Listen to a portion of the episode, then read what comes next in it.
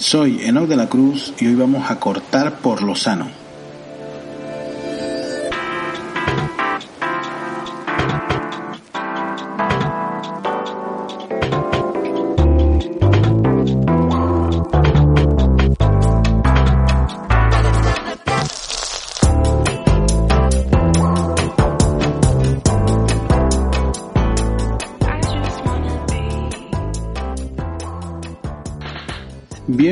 Este ya undécimo programa de episodio del podcast. Ya llevamos ya una, un sendero ya caminado, ya tenemos, eh, como digo, 11 episodios con este. Y bueno, antes de empezar, como siempre, recordarles que en la descripción del episodio les dejo eh, los enlaces para que nos puedan seguir o simplemente hacer algún comentario, alguna sugerencia en las redes sociales. Eh, les dejo también el enlace para contribuir, eh, apoyar al el podcast, eh, ya sea por una suscripción mensual o una suscripción puntual de la cantidad que estimen convenientes. Eso lo pueden hacer en Contribui. Les dejo ahí el enlace. También se pueden suscribir, convertirse en fans y acceder a, a episodios exclusivos en ebooks. También lo pueden hacer por ahí. También les dejo el enlace, ¿no? Como siempre. Además también les invito a, suscribirse al canal, perdón, al canal no, al, programa, ¿no? Al, en ebooks, eh, suscribirse y se, convierten ya en seguidores y recibirán eh, un aviso cuando vayan saliendo nuevos episodios, ¿no? Y bueno, hoy vamos a empezar un episodio, eh, creo que no va a ser demasiado largo, no hay mucho tampoco que decir al respecto, pero es un episodio, un tema que suele repetirse todos los años, más o menos en esta época, hace eh, dos días fue el Día de la Hispanidad y suele salir repetidamente en, esto, en estas fechas en las que una parte de la sociedad española y de la sociedad eh, iberoamericana eh, reniega de esa hispanidad eh, se habla de genocidios, de espolios, etcétera, etcétera. Pues vamos un poquito hablar de ese tema y arrojar un poco de luz en cuanto a todo esto, ¿no? Algo ya que, que viene sonando desde hace un tiempo es que, que España, eh, no sé, bueno, el gobierno o la nación, pues debería de pedir disculpas por lo que se hizo en América, ¿no? Mm, me cuesta encontrar algo más absurdo que eso, ¿no? Primero que nada porque no creo que la España del siglo XXI o los españoles del siglo XXI tengamos que pedir disculpas por algo, bien o mal, que hayan hecho mm, los españoles o la corona española o el gobierno español hace 500 años, ¿no? Me parece absurdo.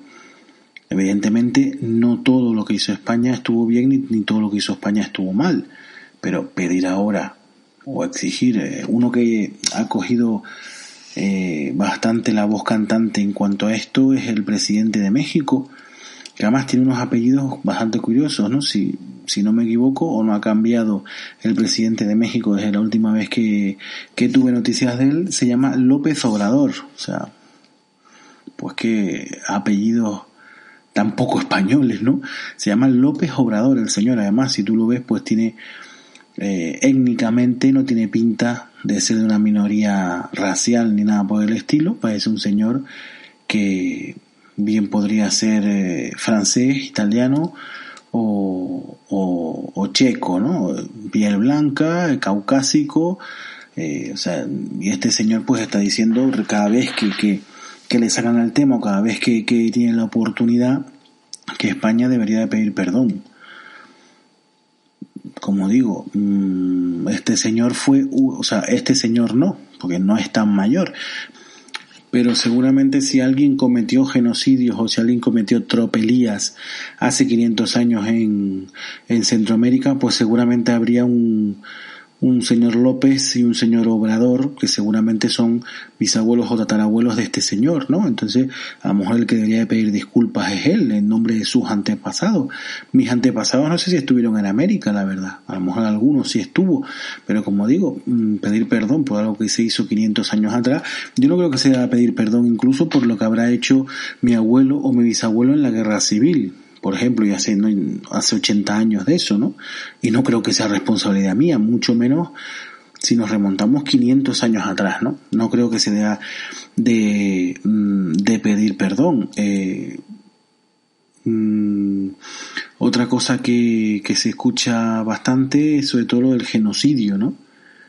Eh, hubo realmente un genocidio, yo creo que esto es, es, el tema, digamos, capital, ¿no? Hubo, hubo realmente un genocidio en América, perpetrado, sí hubieron genocidios en América, ya se los adelanto, pero uno de ellos fue perpetrado por los españoles pues lo primero en estos temas, en estos casos, yo creo que lo primero es establecer claramente qué significa genocidio, ¿no? Porque genocidio además es una palabra que se, se utiliza muy a la, a grosso modo, ¿no? Últimamente como fascista, por ejemplo, ¿no? Que ya cualquiera que no comulgue un poco con lo que dice la izquierda radical, pues ya casi es fascista, ¿no? Entonces, mm, son términos que se utilizan eh, peyorativamente, eh, a, grosso modo y a, cualquiera, ¿no? Pero ¿qué, ¿qué significa realmente? ¿Qué es un genocidio, no? Pues primero que nada, pues habrá que dejar claro el concepto.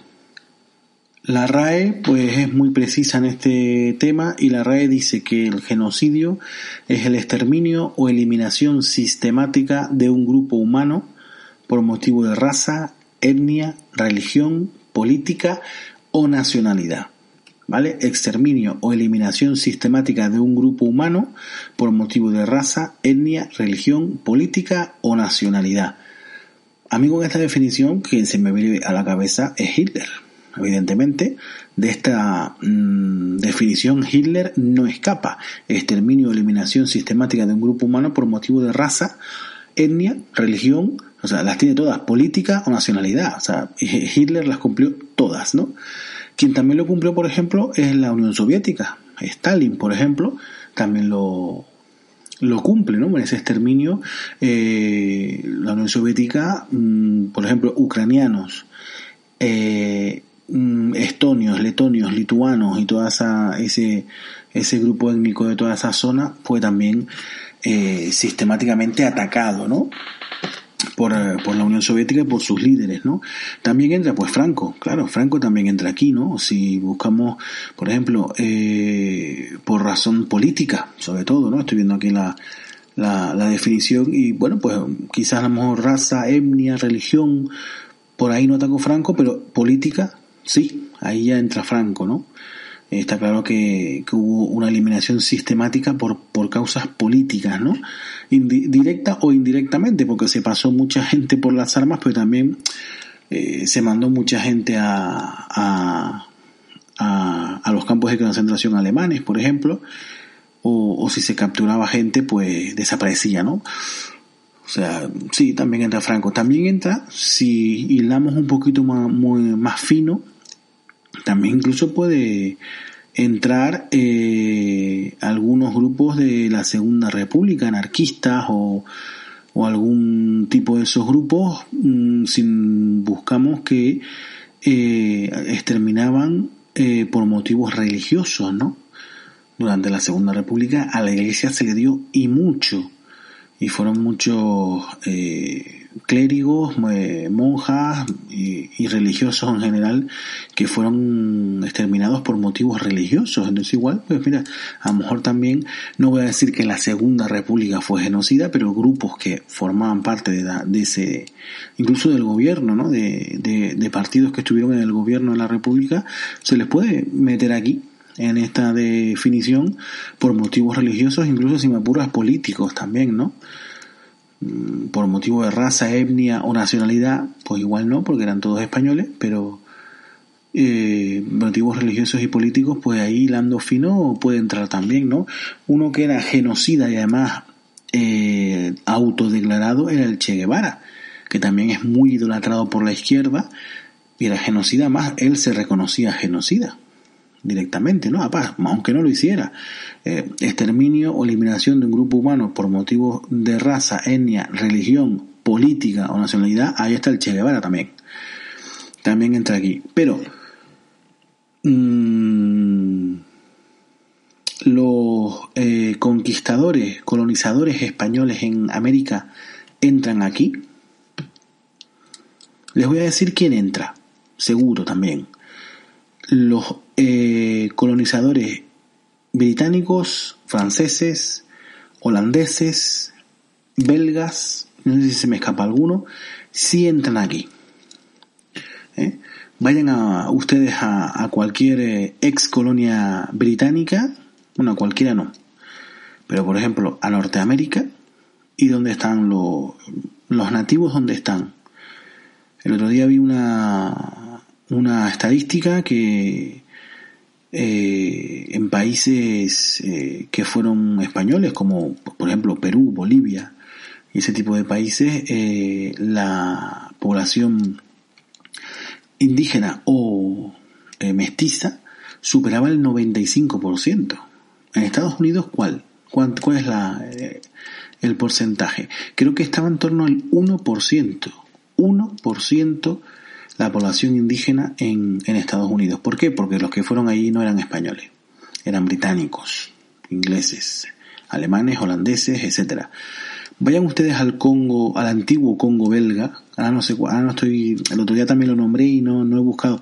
No sé si es la República Democrática del Congo, la que era antiguamente el Congo belga, era mm, colonia belga, y en unos añitos que estuvieron ahí, porque España estuvo en América tres siglos, casi, o dos siglos y algo.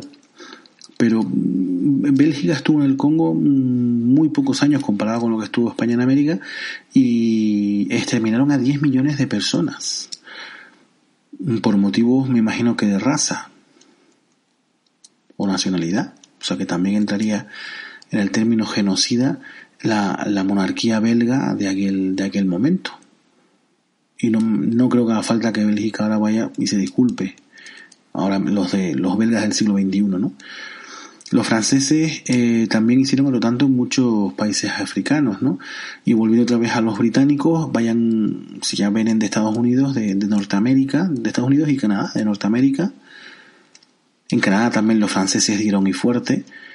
Mm, pero hablando de los británicos, vuelvan a, por el Pacífico y pasen por Nueva Zelanda y por Australia a ver dónde están los indígenas australianos y cuántos hay en número y cuáles son sus condiciones. Y hoy, hoy en día, siglo XXI, me imagino que tienen unas condiciones, o deberían tener unas condiciones bastante mejores, pero las condiciones que tuvieron en el, en el inicio de la colonización británica, ¿no?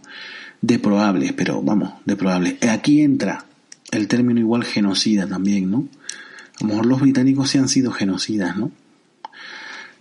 Y los británicos, para mí, bajo, mi punto de opinión, los británicos o ingleses y los belgas, seguro, no me cabe ninguna duda.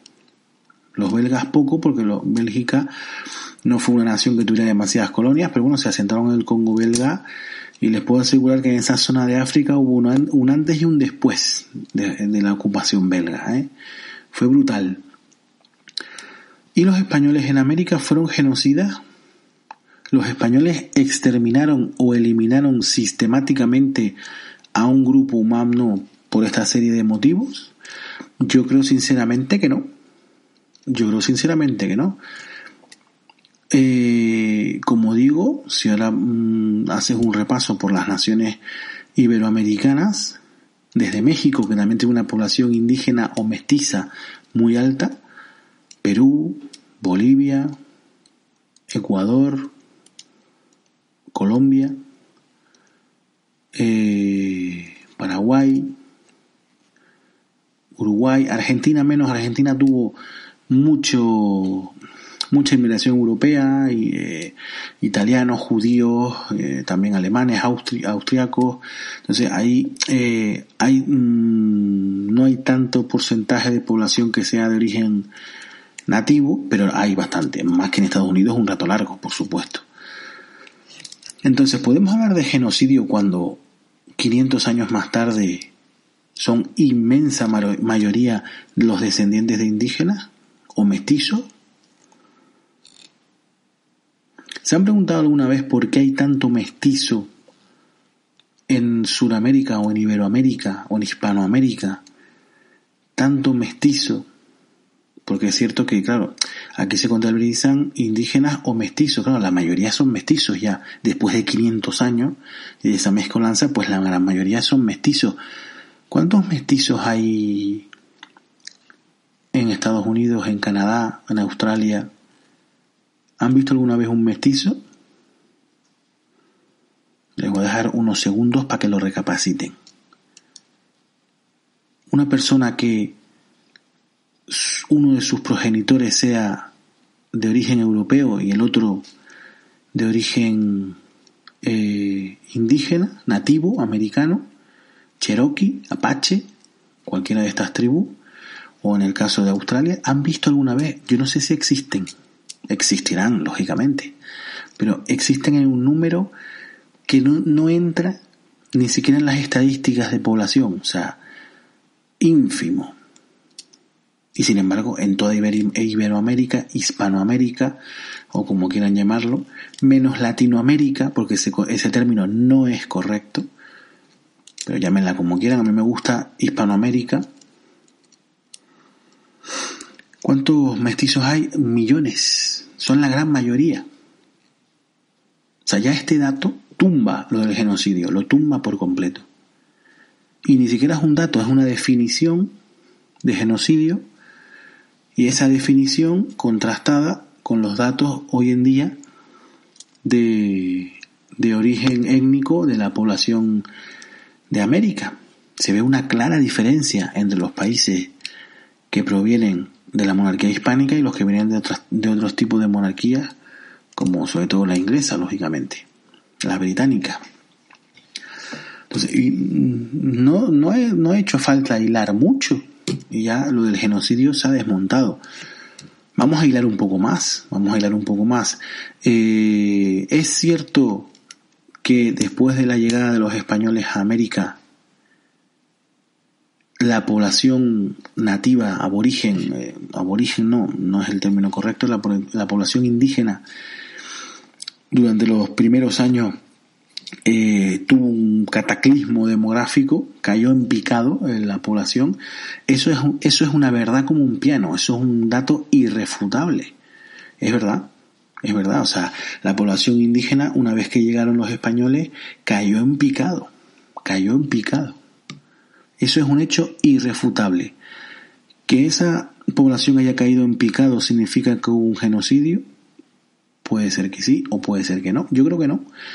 Si nos vamos a los datos, y les voy a dejar en el, en el, en la descripción del episodio les dejo el link de donde estoy sacando estos datos ahora, la, la, y la definición de genocidio, bueno, es de el diccionario de la Real Academia Española, pero les dejo también el link para que vayan y lo miren a un golpe de clic. Eh, según los datos que, les voy a dar, que son datos que además yo los he leído en varios libros, yo tengo, eh, tengo un libro muy, muy interesante de historia, que es muy interesante, y que ah, trata también, trata muchos temas, pero trata también este y lo explica con datos muy similares. la población nativa en América se desploma con la llegada de los europeos, en, lógicamente los primeros los españoles. Correcto, no se puede negar porque fue así. Pero ¿cuáles fueron esos motivos? ¿Cuáles fueron los motivos principales? Es, cierto que por la fuerza de las armas y de esa conquista eh, muere muchísima gente, mueren miles de personas. Es correcto, es correcto. Como cualquier conquista, ojo, igual que la conquista mm, cuando los romanos entraron en Hispania, igual que cuando los musulmanes en el año 711 eh, entran e invaden la península ibérica, murió gente, sí, correcto igual que en las invasiones mongoles, en las invasiones eh, vikingas y todo, todo este tipo de invasiones, ¿no? Igual que en la invasión eh, napoleónica en, España, igual que la invasión de Hitler en Polonia. Murió mucha gente, es correcto. Se debió, todo este descenso de la demografía indígena se debió al, al peso o al uso directo de las armas, directo o, o indirecto de las armas, no, no es correcto. El 95 o hasta el 95% de la, del descenso de la población se debió a las enfermedades que traían los europeos. Se puede considerar, sobre todo eh, una que picó bastante fue la viruela, ¿no? valga la redundancia, picó bastante la viruela y, y asoló poblaciones enteras. Es correcto. Y el 95% de la población murió por esto, por este, por esta causa, por las enfermedades. Viruela, sarampión, hubieron varias oleadas importantes. ¿Se puede considerar esto eh, un genocidio? Vamos a repetir la, la definición. Exterminio o eliminación sistemática de un grupo humano por motivo de raza, etnia, religión, política o nacionalidad. Exterminio o eliminación sistemática. Según la propia definición de genocidio, no entraría aquí que un señor, un señor llegue a eh, Puerto Rico portando eh, la viruela, siendo portador de la viruela, él ya está inmunizado, pero porta esa viruela y mueren allí pues un 95% de la población. Evidentemente no es un, eso no es un exterminio o eliminación sistemática, para empezar.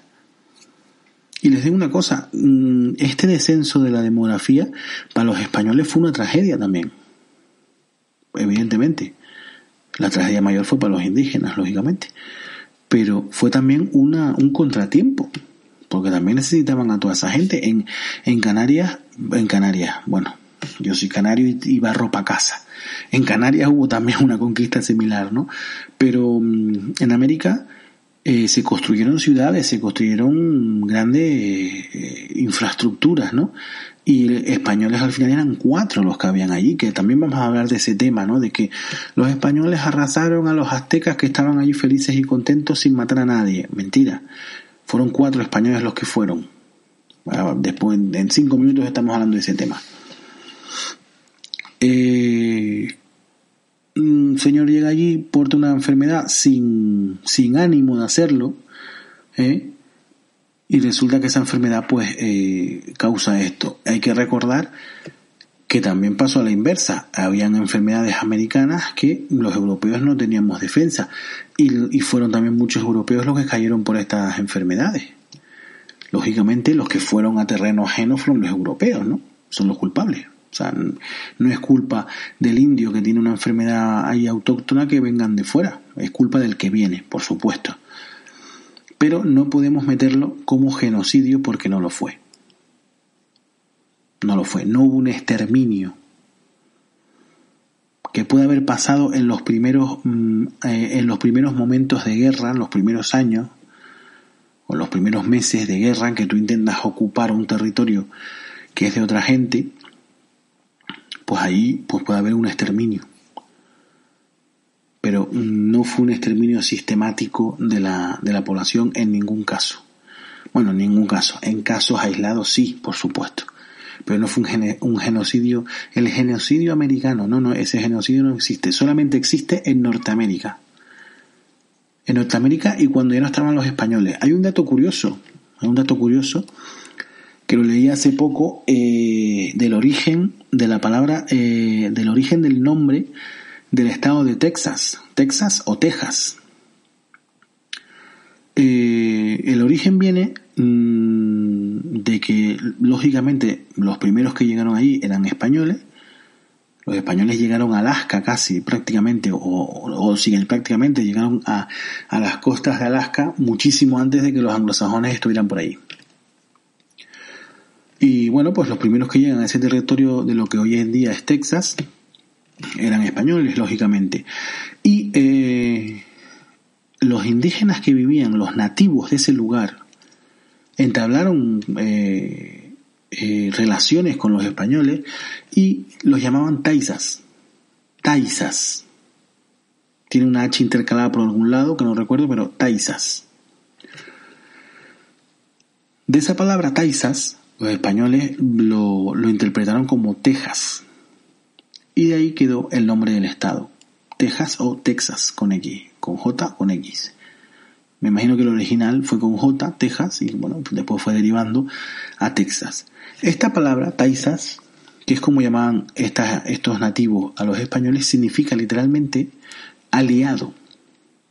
¿Por qué? Porque habían, eh, como digo, habían entablado relación con los españoles Y esto, este grupo estaba en guerra con otros grupos étnicos de, de, de, zonas cercanas, ¿no? Y cuando se vieron amenazados, los españoles se pusieron del lado pues de los que conocían, ¿no? Y de los que tenían relaciones posiblemente incluso comerciales, ¿no? Y entonces los nativos llamaban a los españoles taisas, que significa aliados, los aliados, ¿no? Es muy poco probable que tú eh, cometas un genocidio y que los grupos étnicos que estás eliminando te llamen aliado, ¿no? Es muy poco probable. A lo mejor hay algún caso por ahí, pero me cuesta imaginarlo, ¿no? Pues esta gente llamaba a los españoles aliados, ¿no? Es un dato, hombre, no, eh, no aporta, eh, no le da más peso al argumento que estoy dando porque es una anécdota, pero es un dato que está ahí, ¿no? Y además es el origen de un estado muy importante dentro de los Estados Unidos como es el estado de Texas, ¿no? Eh, que tiene todavía, si no me equivoco, tiene algún símbolo, ¿cuál era? No, no lo recuerdo, pero en el, en el escudo de Texas y de muchas ciudades de, ese estado todavía hay símbolos eh, españoles, la cruz de San Andrés o la cruz de Borgoña, segurísimo, segurísimo, está en, mucho, en muchos símbolos todavía de aquella zona, ¿no? Así que como digo, el genocidio parece que estudiando un poco, leyendo un poco y buscando un poco de información se desmonta completamente solo, ¿no? Los indígenas sufrieron, los nativos americanos de todo el continente sufrieron pérdidas importantes eh, humanas, pero fue en un 95% debido a las enfermedades, ¿no? Que es una tragedia como otra cualquiera, pero no es un genocidio, para nada, ¿no? Otra, otro tópico que suelen repetir mucho es el tema de que los españoles llegaron allí con enormes ejércitos y grandes armamentos y, relucientes armaduras y aniquilaron a todo el que se movía, ¿eh? derruyendo imperios a, su paso, ¿no? E, ese es otro, otro concepto que está equivocadísimo y completamente erróneo. Ni España ni ninguna nación de, de, aquella época, y dudo que incluso de la época actual, tiene capacidad militar para por sí sola eh, controlar un continente. Es que vamos, yo creo que ni hoy en día, ni hoy en día, ni siendo los naturales del lugar eh, culturalmente o tecnológico, cultural no, pero tecnológicamente más atrasados, ¿no? Yo creo que ni hoy, ni hoy en día hay una, una nación que tenga esa capacidad militar. Y si lo piensas un poco, lo razonas, ¿no? O sea, no existe ese ejército, ni ha existido nunca, capaz de someter un continente completo. Mucho menos hace 500 años, ¿no? Eh, lo que pasó fue lo siguiente. Mm, hay que recordar, que en las primeras expediciones de, de Colón apenas tocó el continente, apenas lo tocó. Se estableció en las Antillas, en lo que hoy en día es Cuba, Puerto Rico y todas toda esas islas, ¿no? Ahí es donde se estableció. Eh, la primera eh, territorio eh, realmente español en, en América fue Cuba. Y ahí fue donde se asentó un poco la, la colonia española, ¿no? la idea, lógicamente, era cuando más tarde que pronto saltar al continente al que ya se había, evidentemente ya se había mandado alguna expedición y ya sabía, se sabía que ahí había un continente, ¿no? Y lógicamente el plan era saltar a ese continente, explorarlo y, eh, y someterlo. Pues claro que sí, ese, ese era el plan. Eh, pero España, mm, como digo, ni ninguna eh, potencia de ese momento ni de, ni de hoy en día tiene ese poder militar. Eh, entonces España estaba ahí en Cuba, mandando expediciones de, de, exploración, haciendo un poco trabajo de campo, digamos, y, un poco explorando, ¿no? Hernán Cortés quiere saltar, quiere saltar al continente y quiere conquistar para, para su propio beneficio, lógicamente, y para la corona pero no, no le dan permiso. El gobernador en Cuba no le da permiso, no, no hay potencia de fuego como para esa, esa aventura, ¿no? Aún así, eh, Cortés, desobediendo las órdenes del gobernador, eh, consigue reunir un grupo de hombres, casi, casi todos eran convictos y gente que estaba huyendo de la justicia, y que prefiere lanzarse a la aventura a esperar allí que le a, cumplir condena en la isla, ¿no? Entonces, con esta suerte de, de ejército que no se puede ni llamar ejército, el otro día leí un tuit que me hizo esbozar una sonrisa, ¿no? Porque decía un, un tuitero, eh, el ejército español arrasó a los aztecas y no sé qué rollo, ¿no? No era un ejército español, no existía, ¿no? En esa conquista de México no la llevó a cabo ningún ejército regular español. Olvídense, para nada. Fue Hernán Cortés con cuatro locos buscando fama, dinero, evidentemente. No, no, vamos a ponernos ahora de santos varones, ¿no? Y, de no esto no era una cruzada en nombre de la fe, que tampoco las cruzadas fueron estuvieron exentas de, beneficio económico. Pero ahí se fue a, hacer dinero a coger fama y, gloria, ¿no? Y secundariamente a ampliar los territorios de la corona, ¿no? Pero eso secundariamente. Pues Cortés se lanza al continente con este grupo de desheredados, vamos a llamar, eh, funda la ciudad de Veracruz, que es la primera ciudad que, fundan los españoles en, el actual México, funda Veracruz y a partir de ahí pues empieza a tantear, a ver cómo estaba la situación por, por la zona, ¿no? Eh, confirma lo que ya más o menos se sabían, ¿no? Hay un imperio, el azteca, que tiene sometida toda esa zona, ¿no? Y el resto de grupos étnicos que pululan alrededor prácticamente están esclavizados por los aztecas, ¿no? Los aztecas cometían miles y miles de sacrificios humanos, eh, eh, recurriendo incluso al canibalismo, ¿no? Evidentemente con tribus eh, que tenían sometidas, no con ellos mismos. Entonces no les fue para nada difícil eh, reunir a un ejército a Cortés simplemente con decir que iba a, derrumbar el imperio azteca miles pero miles de, nativos que pertenecían a, a otras tribus, a otros grupos étnicos, se le unieron ipso facto. Entonces, el ejército que somete a los aztecas tenía, creo, estoy hablando de la memoria, este dato, estoy hablando de memoria, pero creo que recordar que unos 2.000 hombres, pero españoles eran unos 200, o 200 y pico. Los datos estoy diciendo de memoria, puede, pueden no ser ciertos, pero era una proporción de ese estilo. Entonces, mm, no se puede decir que los ejércitos españoles arrasaron a los aztecas. O sea, eso es otra, otro fallo grave histórico que la, la izquierda y por la razón que sea la, quiere menoscabar la historia de España y sobre todo pues ha corrido como la pólvora sobre todo en gente pues que no se ha, se ha parado a leer un poco de historia real no pero no, no fue un, un ejército eh, de, de españoles armados hasta los dientes contra unos pobres aztecas, no. Los aztecas además eran un imperio, como digo, evidentemente un imperio tecnológicamente atrasados a, Europa, ¿no? Pero eso no quita que eran un imperio, ¿no? Y los españoles que estuvieron allí eh, la, la, sudaron canutas, las sudaron canutas para, para conseguir lo que, lo que consiguieron.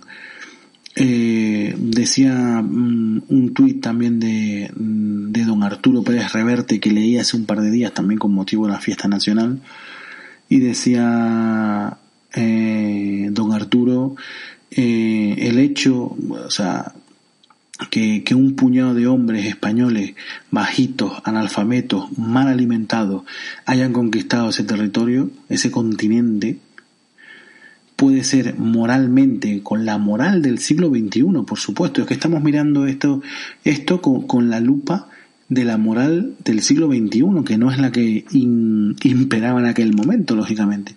Pero lo estamos viendo desde ahora y quizás pues esto, eh, ese, ese procedimiento moralmente puede ser reprobable, pero no se puede eh, negar que fue una hazaña brutal lo que consiguió esta gente, ¿no? Eh, yo me imagino esos cuatro, cuatro batallones de españoles recorriendo el, no sé cuántos fueron, digo cuatro por decir, a lo mejor fueron 20 o fueron medio, pero ese, esos españoles eh, descendiendo todo el curso del Amazonas con, con Orellana, ¿no? que fue el que descubrió la desembocadura del Amazonas. Y tú imagínense esa, ese calor, esa humedad en esa selva, ¿eh? Los peligros eh, no solo de, de, las tribus locales, sino de los animales, ¿no? de, de, los depredadores que puede haber todo, en toda esa zona. Y, y, recorrieron todo el cauce del Amazonas. Es que eso hoy en día, con la tecnología que hoy en día es una hazaña. Imagínense 500 años atrás. Es una hazaña, mires por donde lo mire. Y bueno, pues también pues ya eh, hemos derruido el mito del genocidio, hemos derruido el mito de que Hernán Cortés llegó allí con, como si fuera Julio César con sus legiones romanas a, a avasallar a Asterix y Obelix y no fue para nada, ¿no? De hecho, como, como digo, la gran mayoría, y no solamente en, en México contra los aztecas, sino contra el imperio inca, eh, que fue Pizarro el encargado de, de toda la operativa, ocurrió lo mismo. Eh, muchísimos, muchísimos nativos y, de, y grupos locales que, que, estaban sometidos por los incas eh, combatieron con, junto a los españoles para derruir el imperio. Si de hecho incluso en Canarias, eh, como saben yo soy canario, en Canarias también pasó algo similar, ¿no? También hay una pena aquí de los pobres guanches que los masacraron los españoles. Ojo, en Tenerife, por ejemplo, que es mi isla, eh, hubieron dos grandes batallas en lo que hoy se conoce como hay dos, dos localidades, la Matanza de Acentejo y la Victoria de Acentejo. Son localidades que están muy unidas, muy, muy juntas, muy pegadas, son colindantes y, eh, y esas eh, tienen ese nombre porque hubieron dos batallas importantísimas, ¿no? En lo que es la Matanza los guanches mm, lograron eh, eh, aniquilar prácticamente a los castellanos y al año siguiente volvieron los castellanos con refuerzos un kilómetro más allá en lo que es la victoria de Centejo y ahí ganaron los castellanos, ¿no? Pero prácticamente fueron esas dos batallas, hubieron más escaramuzas también en la zona de la laguna, hubieron algunas escaramuzas, pero prácticamente fue eso. Eh, en todo el sur de la isla no hubieron batallas, porque todos los, los, los guanches del sur los mensellatos del sur, los menseyes, para que no lo sepan, la isla estaba dividida en territorios que eran mensellatos y cada mensellado tenía un mensei. El mensei era el soberano de ese territorio, ¿no? Pues eh, los menseyes del sur todos se unieron con los españoles, se unieron con los castellanos. Por eso en toda esa zona se sometieron. Llegaron a, llegaron a acuerdos y se sometieron. Incluso muchos de ellos participaron en la conquista del norte que fue el rebelde. En otras islas como Gran Canaria, por ejemplo, los españoles no, no pegaron un tiro. Desembarcaron en la isla y mediante mm, negociaciones e intimidación, por supuesto, los aborígenes se, rindieron, los, los, locales se rindieron. Entonces, mm, no fue esa matanza que se dice, ¿no? En América tampoco en América tampoco. Y hubo, hubieron muchísimos, eh, miles de personas que pasaron de, de padecer el yugo azteca y el yugo inca a padecer el yugo español, ¿no? En condiciones similares, no nos vamos a engañar. También es cierto que, que España, eh, la, la, monarquía hispánica, siempre intentó en alguna medida, eh, eh, ya la reina Isabel Isabel la Católica se preocupó por los indígenas y prohibió, eh, por ejemplo, prohibió la esclavitud. Lógicamente que a miles de kilómetros en América eh, hubiera gente que se saltaba las órdenes de la reina y tenía esclavizada a esa gente, pues también pasó, lógicamente. Lógicamente. No fue un que también lo he oído por ahí, ¿no? El otro día decía Tony Cantó eh, que él no se consideraba un colonizador, sino un libertador, que liberaron a muchos, eh, muchos tribus y muchas civilizaciones de, del yugo azteca, ¿no? No, no fuimos libertadores, eh, eh Tony, no fuimos libertadores. Eh, no, esa gente lo pasó mal con los españoles y aunque y aunque los españoles no hicieran nada pues como dije al principio pues solamente con las enfermedades se les hicimos pasar muy mal no libertadores no me considero pero tampoco genocidas, por supuesto que no, ¿no? Otro tópico, eh, ya el último, ¿no? que ya vamos por los 40 minutos de podcast, eh, otro tópico importante es el del oro, el oro y la plata, ¿no? que nos la llevamos todas, ¿no? Los españoles nos llevamos todo el oro y la plata.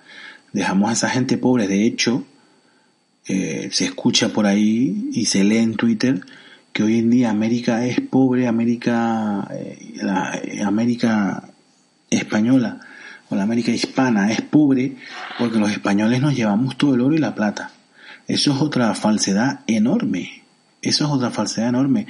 Resulta eh, que mm, España eh, se llevó en 300 años, en 300 años, el oro y la plata que sacó de América equivale a lo que saca hoy, hoy en día México o Perú en un año. El último año ya sacaron más de lo que sacó España en 300 años. ¿no? Hace, llevan 200 años sacando el oro y la plata que les da la gana sin el control de España, ¿no? Se independizaron. Además, se independizaron porque España estaba débil. Cuando España estaba más fuerte no se atrevieron, pero cuando España estaba luchando con Napoleón sí se atrevieron. ¿eh? Hay que decir también que valientes tampoco fueron demasiado. Aprovecharon cuando el imperio estaba luchando contra Napoleón para, para independizarse, ¿no? Pero bueno, ya han pasado 200 años, llevan 200 años sacando el oro y la plata que les da la gana. ¿Por qué son pobres? Pues fácil, fácilmente porque son corruptos, no hay más. Es pura corruptela. Y eso es lo que los ha, los ha eh, condenado a la pobreza, no hay otra. España, como digo, sacó en 300 años lo mismo que sacó México y Perú el último año. Entonces, no puede, no puede acusarnos a nosotros de que hace 500 eh, años te robamos el oro y la plata. Eso es completamente falso. Y otro dato, otro dato a tener en cuenta, de lo que del oro y la plata que se extraía en América durante la época hispana, eh, lo que se mandaba para Europa era el quinto real. El quinto real, pues era un quinto de toda la cantidad que se sacaba que pasaba eh, directamente como un impuesto, pues pasaba a manos del rey. El quinto real. Eso significa que hay cuatro quintos restantes que no son reales. Y esos cuatro quintos se quedaban en América y se reinvertían en América y las grandes infraestructuras y las grandes ciudades y grandes universidades que crearon los españoles en América fueron financiadas todo con ese oro y esa plata. O sea, no, no, no nos lo llevamos todo, lo sacamos y, y, mucho, la gran mayoría se invirtió allí, ¿no? O sea, se fue invertida eh, en el lugar. Entonces, eh, es otro mito que queda completamente desmontado, ¿no? Eh, no tengo los datos, los leí el otro día, qué lástima que no, lo, no, los, no los guardé, para poder poner el link, pero bueno, eso es fácil de encontrar en, en, Google, es facilísimo de encontrar. La cantidad de oro y plata que sacó España en esos 300 años es lo mismo que sacan México, Perú. ¿Dónde está todo ese oro de Perú? O toda esa plata. ¿Por qué Perú es un país pobre? ¿Por qué México es el país más corrupto posiblemente del mundo? ¿Dónde está todo ese oro y esa plata? Son países que tienen recursos, unos recursos increíbles pues, pues están ahí. Y son unos países peligrosos, eh, pura delincuencia. O sea, ya hace, como digo, 200 años que los españoles nos fuimos allí. ¿Qué han hecho para mejorar ustedes? ¿Qué han hecho? Eh, reflexionenlo, ¿no? ¿Han mejorado mucho? Eh, cuando, cuando se han quedado ustedes solos, ¿han mejorado mucho? Reflexionenlo. Y bueno, ya, ya para terminar, que estamos ya rozando los 45 minutos, eh, eh, quiero recordar otro tweet que leí hace poco de un señor, creo que era uruguayo, que, que comentaba, eh, no sé para qué vinieron, se podían haber quedado en Europa, ¿no? Refiriéndose obviamente a, a los españoles. Eh, bueno, pues le diré, señor mío, que eh, si los españoles no hubieran llegado allí, eh, hubieran tardado un poco más, pero en cuestión de, de pocas eh, décadas o incluso años, hubieran aparecido por allí, si no los británicos, los franceses o los holandeses. De ahí, de eso no iban a escapar, o sea, el, continente americano no iba a quedar para siempre invisible a, a, los ojos europeos, ¿no? Eso es obvio. Y si no hubiera llegado a España, hubiera llegado a otro país, otra potencia, lógicamente no se sabe qué hubiera pasado, pero igual si hubieran sido los británicos, los indígenas estarían en, en Uruguay ahora mismo en, en reservas, ¿no? A lo mejor les dejaban la posibilidad de montar casinos, casinos indios, y, pero viviendo en reservas, ¿no? Es una posibilidad, si, si los castellanos se hubieran quedado en casita, ¿no? Con esta reflexión yo creo que ya dejamos el, el podcast. Eh, lo último que quiero decir es que, pues como españoles, tenemos que estar orgullosos de, de nuestra historia, que como la de todos los países de la Tierra, absolutamente todos los países tienen luces y sombras, y, evidentemente no todo lo que se ha hecho a lo largo de la historia ha sido positivo, se han cometido grandísimas injusticias en el nombre de la corona hispánica y en el nombre de todas las demás del mundo, ¿no? Y en el nombre incluso pues del nombre del comunismo o en el nombre de la lucha obrera también se han cometido muchísimas atrocidades, ¿no? Entonces, eh, hay que estar orgullosos de, de, lo positivo que ha sido mucho en la historia de España, no solamente en el tema de la conquista americana, sino en general, y se, han, se han conseguido grandes cosas y, y de los aportes que, que, este descubrimiento eh, aportó a, a, la ciencia, por ejemplo, fue brutal, ¿no? Y esos aportes los hizo, lo hicieron los españoles y los marinos españoles, ¿no? Con hay que tenerlos muy muy bien puestos para aventurarse a los viajes que, que, que se efectuaron en aquella época, ¿no? Eh, una vez leí también en un libro que en aquella época, hace 500 años, el viaje que hizo esta gente a lo desconocido se puede equiparar a hoy en día un viaje a Marte, por ejemplo, ¿no? Eh, incluso, si me apuras, eh, incluso Mm, no sé si incluso tiene más mérito porque ellos no sabían cuándo iban a llegar, ¿no? Si ahora mismo un, un, una nave tripulada llegara, fuera enviada a Marte, sabrían al minuto, al milímetro, cuánto va a durar ese viaje, ¿no? Y en aquel momento se lanzaron al mar. ¿eh? Para que se hagan una idea, eh, si tú te recorres el Mediterráneo de punta a punta, es decir, tú sales de, de Algeciras y vas hacia el oeste, cuando llegas a, al final, a, a, Palestina o a Beirut o a, Israel, al punto exacto que llegues, que no sé cuál es, pero si llegas al final, has recorrido unos tres mil y pico kilómetros, ¿no? Pues esta gente recorrió seis mil kilómetros desde la península. Bueno, de la península no, hicieron una escala en Canarias, pero recorrieron seis mil kilómetros hasta ver tierra, ¿no? Eh, muchísimo más de lo que había navegado cualquier eh, marino de, de, la historia, ¿no? Entonces, mm, fueron héroes, fueron, eh, cometieron unas hazañas increíbles y por el camino pues también hubieron atrocidades, por supuesto, pero todo esto es el, el peso de la, de la, historia, ¿no? Lo que, lo que señala y, y con eso hay que quedarse, ¿no? Como digo, las contribuciones a la ciencia fueron brutales, ¿no? La circunvalación, la primera circunvalación al globo que comenzó Magallanes y tuvo que finalizar Juan Sebastián Elcano por la, el fallecimiento de Magallanes en, el sudeste asiático. Eh, esa primera circunvalación que parecía increíble en aquel momento, se lo consiguieron los españoles, ¿no? Eh, el Océano Pacífico durante muchísimos años se ha conocido como el lago español el lago español, porque solamente los marinos españoles eh, conocían la técnica para poder eh, ir hacia poniente y hacia, y hacia occidente, ¿no? Y hacia levante. ¿No? Eh, eh, eran los únicos que conocían la técnica, ¿no? Los ingleses no lo sabían, ¿no? Después, 200 años después fue cuando Drake eh, navegó por esas aguas y le puso la bandera británica a Hawái, le puso la bandera británica a, Canadá, a Australia, Nueva Zelanda, pero ya en esas tierras, en esas tierras ya estuvieron los españoles 200 años antes. son cosas que es para sentirse orgulloso, ¿no? Es para sentirse orgulloso realmente, ¿no? Yo por lo menos me siento, ¿no? Y bueno, vamos a dejarlo así, que estamos llegando ya a, los 50 minutos. Muchísimas gracias por acompañarme un día más y ya nos vemos para la próxima semana. No olviden echarle un vistazo a la, a la descripción del episodio que les voy a dejar los enlaces.